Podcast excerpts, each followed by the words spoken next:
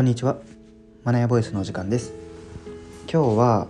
落合博光先生のセミナーに行ってきました。というテーマについてお話しさせていただきたいと思います。本題に入る前にお知らせをさせてください。税理士法人法幅の YouTube チャンネル税理士くぼっちの3分くらい税金クッキングを配信しています。えー、今回も年末調整で記載する3枚の申告書について記入方法を説明した動画をえー、ご紹介させていただきます、え、会社からもらったけどどう記載するのかわからないといった方や従業員に記載してもらわないといけないといった経営者なんかも参考になる動画となっておりますのでぜひ拝見してみてください。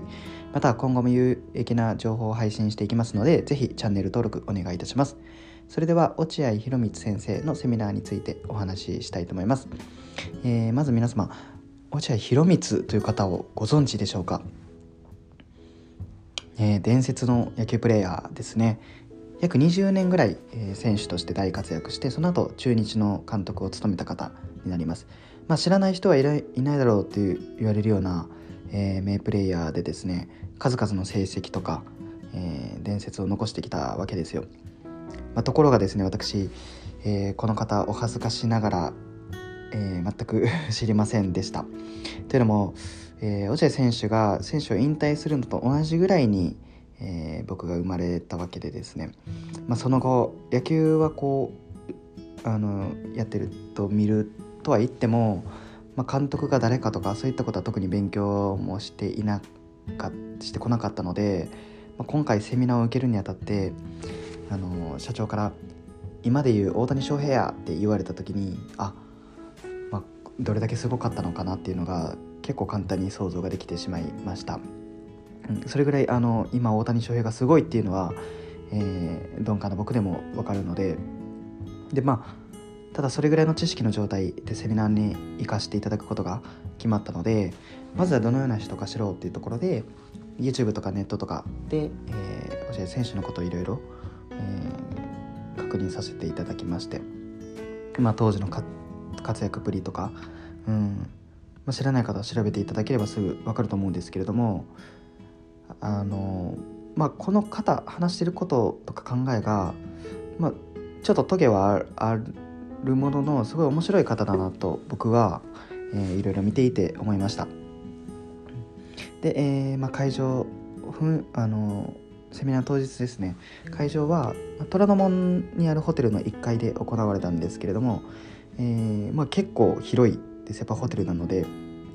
バーンとこうこれまで行ったセミナーで一番広かったんじゃないかなっていうような会場で150人ぐらいが、えー、もう満員で入ってました年齢層は40から70代ぐらいですねほとんど全員がスーツ、まあ、仕事の途中とかで来られてるような方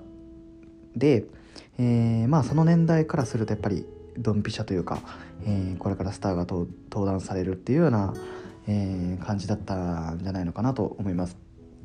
でセミナーの内容っていうのは、えー、日本型か米国型かみたいな、えー、題名のセミナーだったんですけども、えー、まあ、落合、えー、さんがこう出てきて、まあ、日本日本かアメリカって言われても実際に僕アメリカ行ったことないですからね。わらみたいな感じからまあ始まって、えーまあ、日本とや日本の野球とアメリカの違いっていうのは財力の違いと人員の違いと強いて言えば、え、ワールドシリーズ勝つためにシーズン中でも、え、バンバントレードを行って、まあ、FA も頻繁に行うというところが日本野球との最大の違いなんじゃないかというところで、え、お話がスタートしまして、え、その後、まあ、9割ぐらいはもう2003年の監督就任後の話ですね。うんまあ、僕が監督になってからすぐ、えー、暴力は一切なし逆らえば即座にユニフォーム脱がせるっていうことでえー、選手同士と決めて、まあ、当時はあの鉄拳制裁って言いますか、まあ、殴る蹴るでのこう指導が当たり前というか、まあ、普通だった時代だったのでもうそういったことは僕は一切やらないよと、えー、選手、まあ、あのコーチとかみんなにこう伝えて制約して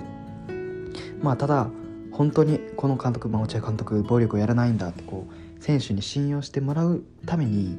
えー、5年かかったんだと。たったこれだけのこと信じてもらえるようにっていうふうにおっしゃってましたね。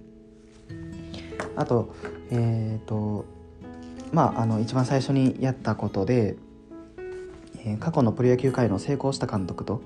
えー、失敗した監督がどういうことをやったのかっていうのを勉強したっていうふうにおっしゃってました、えー、先行成功した監督っていうのは各担当コーチに責任を持たせて監督口を出さないで失敗した監督っていうのは断るごとに、えー、口を挟んで、まあ、中をごちゃごちゃにしていく。また断るごとに言うことが違うっていう監督もいたのでまあそれはないだろうというふうに、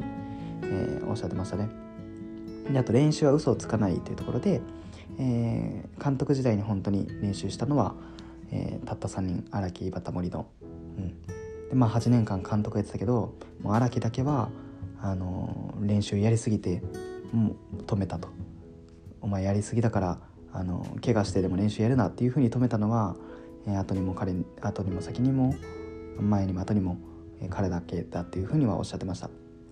あと最後のまとめのような感じで、まあ、リーダーになる人っていうのは従業員の部署が本当にその人に合っているのかその目利きがど目利きができるかどうかに、えー、かかっているということと、えー、会社の経営者の仕事は会社を潰さないことであると、うん、いい経営者とは会社を潰さないで永遠に経営できること。これがいい一番いい経営者じゃないかなと、えー、私は思うというふうに、えー、お話をされて、えー、登壇セミナーが終了しました。でまああの昨日ですね昨日行かせていただいたんですけど昨日初めてこうお茶屋さんという方を知ってで、えー、知ったその鮮明な記憶のままこうお茶屋さんにお会いさせていただくというかこうセミナーに行かせていただいたので今もう記憶が鮮明に残ってますよね。うん、あのやっぱりこう僕もこう社長会長のお仕事とかもあの近くで見させていただいていてで、えー、落合監督は監督時代のことをこう話されていて監督も経営者っていうのも同じで、うん、人を育てる難しさとか従業員や選手に分かってもらう難しさっていうのは、えー、これからもずっと永遠の課題なのかなと思いました。うん、あと、えー、試合中の落合選手っていうの落合監督っていうのはですね、えー、選手がホームランを打とうが点を取られようが表情一切変えないみたいなんですね。うん、でその意図っていうのは、えー、ボコボコに打たれて4三振したやつをどう迎えたらいい？怒るのかって、うん、いいだいい時だけ褒める？悪い時はけなしまくる？それじゃあ選手は俺の顔色見て野球やるよ。っていうふうにおっしゃってたんですね。うん、うまくうまく動かすためには、まあ、表情を変えてはいけないと。一喜一憂してはいけないと。選手がベンチの顔色見てえー、野球やり始めたらそんなものは野球じゃないよっていうふうにこうもうあのお話もされていてすごくいい話が聞けたなというかなんか、うん、いい時間でしたね。でまあ歩幅はこういうセミナー、まあ、落合選手落合監督のこのこういうセミナーもそうですけどあとビジネスセミナーとか勉強になりそうなセミナーっていうのは、えー、参加するのはすごく大賛成なので興味があるセミナーはどんどん行きたいなと思いますしえー、これからセミ何かセミナー行きたいとかこれからフォアボに入ってくる方とかは、えー、積極的にセミナー参加してほしいなと思います、